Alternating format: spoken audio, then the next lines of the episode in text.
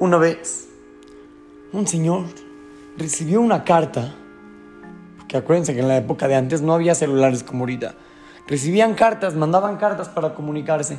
Este señor recibió una carta y al abrirla se encontró con una sorpresa. Su papá le había escrito que iba a venir a visitarlo. Niños, les voy a contar. Su papá vivía en una ciudad muy lejos de ahí.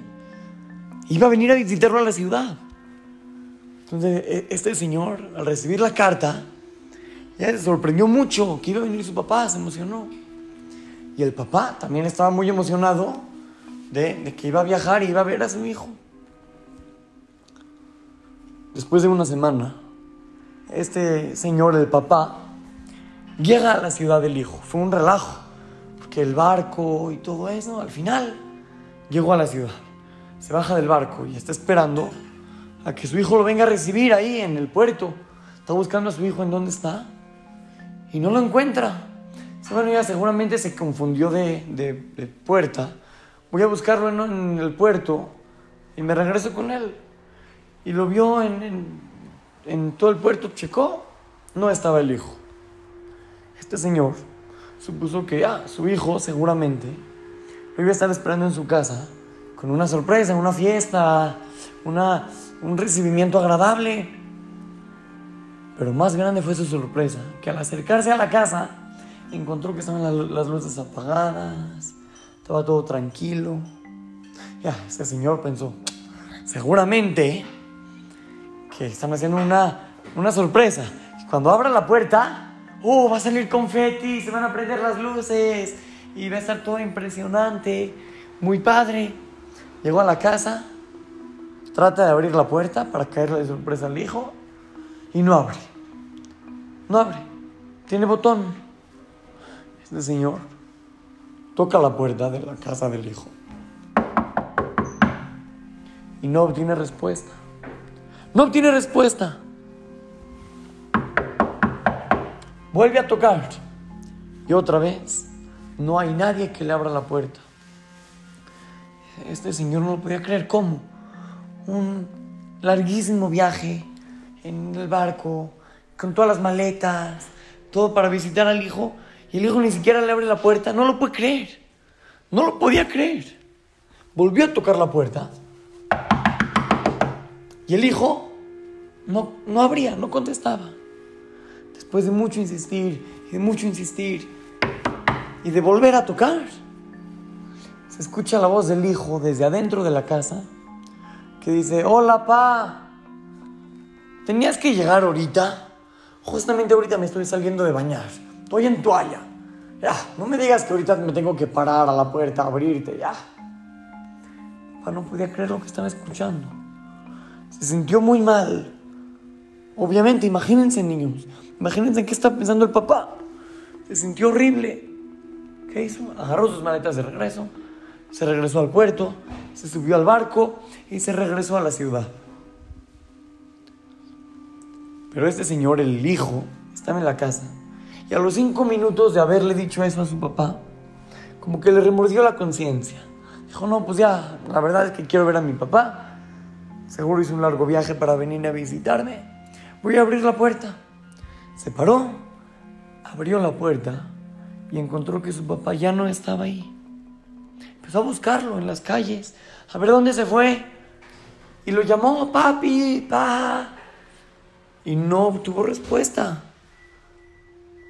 Le preguntó a los vecinos, oigan, ¿no vieron a mi papá por acá? Dijeron, uy, sí, la verdad es que sí lo vimos, pero, pero pues ya se fue. Dice, ¿cómo? ¿Cómo que ya se fue? ¿Cómo que ya se fue? Dijeron, sí, ya. Se, se fue. Bueno, ¿a dónde? ¿A dónde se fue? ¿Cómo que a dónde? Ya, se fue, se fue de la ciudad. ¿A dónde? ¿A dónde fue? Pues ya al puerto. Este hijo fue corriendo al puerto a buscar a su papá. Corriendo, corriendo, corriendo. Y cuando llegó, preguntó que, dónde, a qué hora salía el barco que iba a la ciudad de su papá. Le dijeron, no, acaba de salir. Le dijeron, ¿ves ese barco de allá, a lo lejos, que se ve como un puntito? Sí. Bueno, ahí está tu papá. Niños, imagínense el sentimiento de este hijo se sentía mal, se sentía desilusionado, se sentía culpable, se sentía pésimo, imagínense. ¿Y todo por qué? Por no pararse a abrir, abrirle la puerta a su papá a tiempo. Niños, esta historia no pasó de verdad. Es un mashal, es una parábola. Pero nos deja un gran mensaje.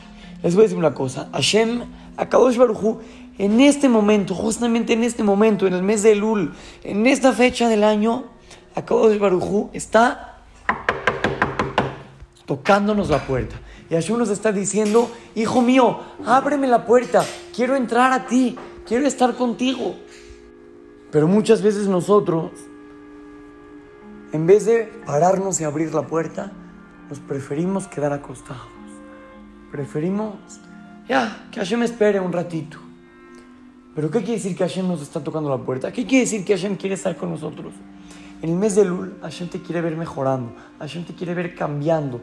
Y para eso, Él se acerca a ti de una forma impresionante, de una forma muy cercana, y te manda una ayuda y un apoyo que no, que no te lo manda durante el año. Durante el año, si queremos cambiar, obviamente Hashem nos ayuda y Él, y él está súper feliz que lo hagamos. Pero hoy, en el mes de Lul, Hashem nos está tocando la puerta. Niños, no dejemos que Hashem se vaya y, reaccionemos después de Yom Kippur. Tenemos de aquí a Yom Kippur para abrirle la puerta a Kodosh Baruj pero no nada más abrirle, dejarlo pasar a nosotros, a nuestra casa, a, nuestro, a nosotros mismos, dejarlo entrar, tomar un café con él y decirle, voy a cambiar, voy a mejorar. De ahora en adelante me comprometo a empezar a, hablar siempre con, con, con respeto hacia los demás. Ese puede ser lo que quieres mejorar este año.